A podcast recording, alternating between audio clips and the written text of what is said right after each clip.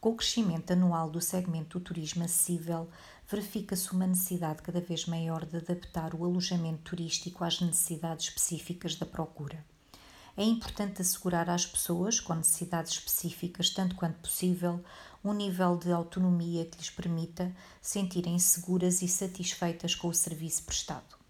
A possibilidade de utilização integral das diversas valências do alojamento turístico como por exemplo restaurante, bar, piscina, spa, ginásio, sala de reuniões, etc., é sinal de que se pretende assegurar um acolhimento de qualidade para todos.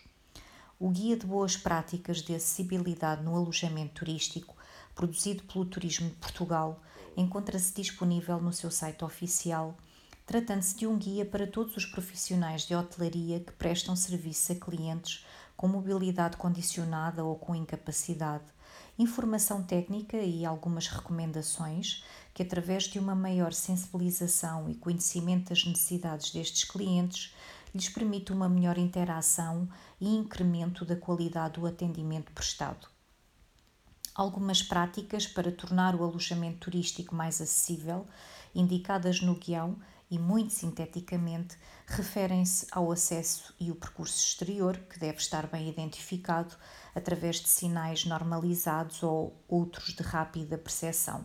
O atendimento adequado no ato da reserva e do check-in, que deve ser aproveitado para recolher toda a informação possível junto do cliente sobre as suas limitações e necessidades específicas. Quartos adaptados com espaços amplos que permitam a livre circulação, com instalações sanitárias com barras laterais e pisos antiderrapantes.